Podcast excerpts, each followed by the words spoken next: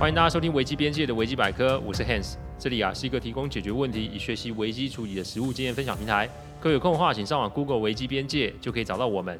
里面不只是心法，还有实战的做法，可以让各位累积关于危机处理的知识与能力。当然，如果眼前真有问题无法处理，欢迎各位用信件与我们联络，我们也会提供顾问式的服务。开始之前啊，为了怕有些听众不理解甚至是误会，我会在主题分享之前呢，带这一段，让新的听众知道我们做 Podcast 的流程。其实我们分享的每个个案都是经由向客户及案件当事人取得授权之后才作为分享的主题。再就是每一个个案都有授权文件，内容也有经过一定程度的修改。录完后会先给客户及当事人听过，待他们觉得没有问题之后再交我后置。这是每一集制作的程序。还希望各位啊在推荐维基百科之余，也可以顺带跟亲朋好友们说明一下制作的过程，好让他们可以安心。话不多说，我们进入今天的主题哦。在录今天音频的同时呢，我也重金哦买了一台 iPad。原因是啊，我也想试试看 Clubhouse 是个怎么操作及怎么玩的方法。我现在的概念是还没有全部搞懂，但如果可以用聊天室，而且是用限定参加者的形式来作为较深入的议题讨论，这其实也一个也是一个不错的方式哦。总而言之啊，创业路上真的什么都会遇见，但不用担心，我已经在做的就不会停下来。Clubhouse 只是一个其他的途径罢了。希望不久的将来就可以跟各位以身会友哦。当然，如果有什么新的进展，也会再及时的跟各位报道。小资是我客户公司的一个女特助，最近三个月不知道怎么样，上班都没有什么精神哦。客户交办的事情也是丢三落四，这跟她之前的工作表现来比，可以说是判若两人。最重要的是啊，她的神情总是十分的疲惫，客户看在心里啊，会充满了疑惑，但始终都是没有说出口。直到前一阵子，小资搞错了重要会议的资料，这个搞错可差一点让公司得罪了大客户哦。还好补救得宜，才没有酿成大祸。但在后来的检讨会议上面，小资啊，可就是遭受几个部门主管的炮猛烈炮火攻击哦。不过这本来就是小资哦，没有注意，那被责备也是正常的。不过呢，就在会议结束之后呢，客户看见小资独自一个人坐在会议室里发呆。那由于小资是背对他，所以呢，客户是看不见小资的面部表情的。当啊，客户靠近小资，想要问他有没有什么问题的时候，他听见了一个类似鼾声的声音。结果他往前一看，才发现小资已经睡着了。各位要想一下哦，这个是刚经历过高张力的检讨会议，照理来说，人的心理状态应该是要很紧绷才是啊。而且事主就刚好是他本人，怎么可能会这样睡着呢？这要么就是已经摆烂不想做了，不然就是有别的状况。各位听众，不要以为特助的工作很好做，说直白一点，一个称职且好用的特助啊，可以说是千金难求，因为特助一定是靠近老板最近的那一个人。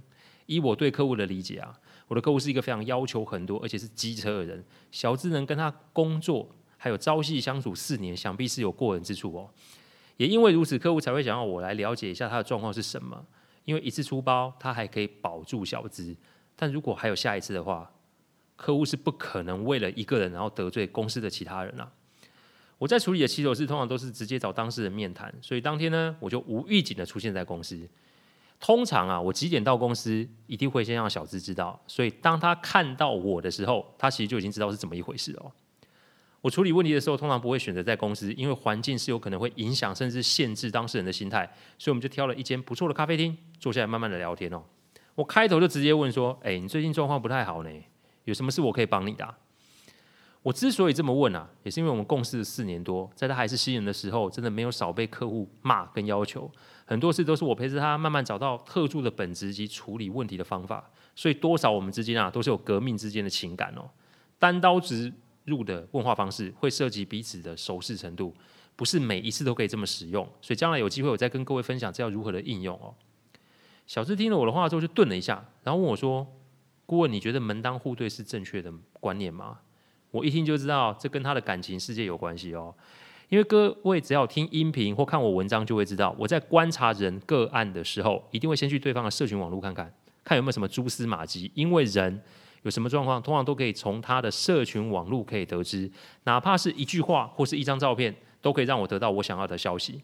我知道小资现在有一位交往的对象，这个男生啊是属于高富帅的类型，而且我知道对方还是一位医生哦。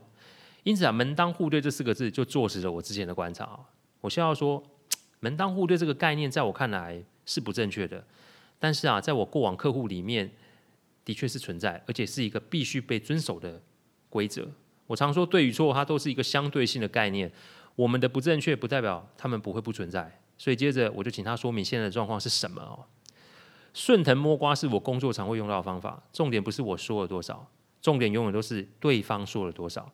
因为我有对方说的越多，我的切入点才会更加的精准。此时我要做的就是全神贯注，倾听小资说的内容，听远比说来的重要，这是非常重要的观念，还请各位啊要学会哦。大概是一年前，小资啊是在一个聚会认识现在的男友，两个人对音乐、艺术、健身都有正好相同的兴趣，再加上小资天生啊个性开朗、活泼、热情，所以两个人就自然而然的走在一起哦。交往的过程其实也没有什么异状，但重点就是三个月前，男友把小芝带回家见他的父母，结果没有想到男方的父亲是医生，母亲也是医生。那天吃饭的时候，小芝根本插不上任何的话题。再就是他隐隐约约感受到男友母亲的不友善，所以回来之后呢，就想要做一番实质上的改变。他想要做一个能够跟上男友的女友，因此这三个月他疯狂的进修，只要是他觉得有用的都去上。再来啊，就是做严格的饮食控管，让自己的外在更加的精实及干练。他想用这个方式来拉近，甚至是改变男友母亲的观感。虽然男友一直是觉得小资小题大做，想太多，但小资啊仍是执意的这么做。我常说，人一天只有二十四小时，世上所有的事情都需要时间的累积方可成事。揠苗助长的结果就是什么？事倍功半。所以三个月后，小资现在状况就是一个正常的现象罢了。我听完了，看他那种无神，甚至还有点无助的样子啊！我开，我就是问说：“哎，我问你，干脆不如跟对方分手好了啦，反正你再怎么做也配不上他啊！”这个时候，小戳到小资的痛处哦，他不禁泪如雨下，开始痛哭失声。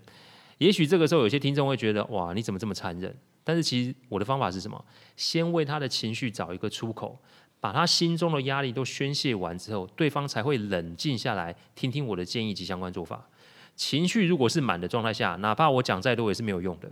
这也是各位在处理问题的时候可以采取的一个方式。至于怎么用，将来有机会啊再来跟各位分享。也许将来放在 Clubhouse 也是个方法哈。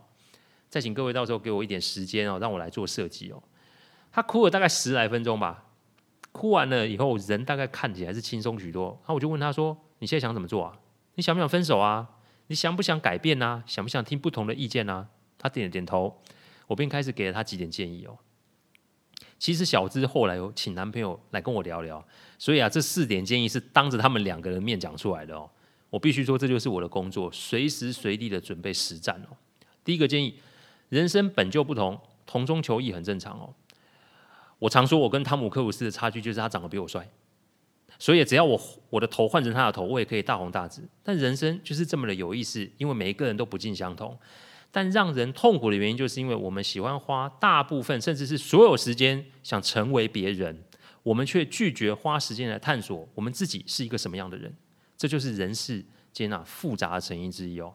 再来就是我们极度的想被他人认同，好像只要暗赞的人多，粉丝数量很多，那就是一个你存在的价值。我告诉小资，在这个世界上，人与人的关系啊，只有以下的三种：第一种是喜欢你的人，第二种是不喜欢你的人。第三种是不认识你的人啊，而这个比喻通常也是什么？不认识你的人最多，喜欢你的人最少。也因为如此，同中求异，它是一个再正常不过的事。以男友的母亲的观点来看，医生与特殊的职业本来就是差很多啊。再来就是，哎，我怀胎十月的儿子，如今啊，已经是要有别的女人来参与他的生活。这个做妈的，如果心情不纠结哈，我就会认为这个儿子可能不是他自己生的哦。因此，小资看到的是一个正常的现象，而并非是他心中所想的门不当户不对。我常说，开始错就会步步错。此时问题点已经慢慢的被盘点出来了。第二个建议，人相爱是种缘分哦，强迫调整会坏事哦。我问男方啊，你为什么喜欢小资，甚至要带他回家见父母？男方很坚定的说，他要跟小资携手走人生未来的路。各位啊，这再笨的也知道男方讲的是什么意思吧？所以我转头跟小资说。那你要不要跟男友在一起走下去啊？相爱其实是一种缘分哦，就像我老婆大人说，她第一次看到我的时候，就有一种他是我未来老公的直觉。所以缘分这种事情，其实没有办法用科学论证来做讨论。所以小资不花时间培养这得来不易的缘分，却花很多时间去进修课程及饮食控制。我问男方最近三个月见面的时间是不是少很多？男方说是啊，然后用一种疼惜的眼神看着憔悴不已的小资哦。我就再问小资说。哎，你这个样子跟三个月前比起来，我看只有体重下降而已吧。但不知道人还以为你是得了什么病呢？搞不好还有人认为你吸毒哦。你这好好的人不做，结果要做这种笨蛋事哦。有没有看到现在男友的样子？他是爱你才会守着你，但你要知道世上的缘分可不是永恒不变的呢。你再这样下去的话，这段关系早晚就会守不住哦。所以，要么你现在就跟他分手，不然呢，就不要歹戏拖棚，耽误你自己，还有耽误别人的人生了。我说完以后啊，这个男友的表情有一种被吓到的感觉哦。不过这就是我的工作。我们的工作没有办法讲一堆风花雪月的屁话，直指核心，让对方醒悟，的确会很震撼，甚至有一些难过，但通常效果都会是不错的哦。第三个建议，自卑就是一种毒药啊，拔除你才能够重生啊。接着我就说，其实啊，当他踏入男友家里的时候，那个心中的自卑感就浮现了。小智的父母啊，是夜市摆摊的生意人，小资自高中就是半工半读，然后自立工作，从来都没有拿过家里的一分钱。我问小资，既然男友家都去过了，她何时才要带男友回自己的家呢？我看她脸上的表情，我就知道她还没有带男友回她的原生家庭过。一个人如果以自己的出身为耻，那么终其一生都会带着自卑感过活。无论外表再怎么样的光鲜亮丽，这类人永远都会活在不安及恐惧之中。更可怕的是，你还会把这种情绪带给自己身边的人，甚至是下一代。小资现在的心态如果不做改善，那为了造福他人，我还真心建议他不要害别人，没有必要为自己的自卑而伤害更多的人，不是吗？所以我再度逼问小资：分手吧，分手吧，好不好？现在我们就分手，你觉得怎么样？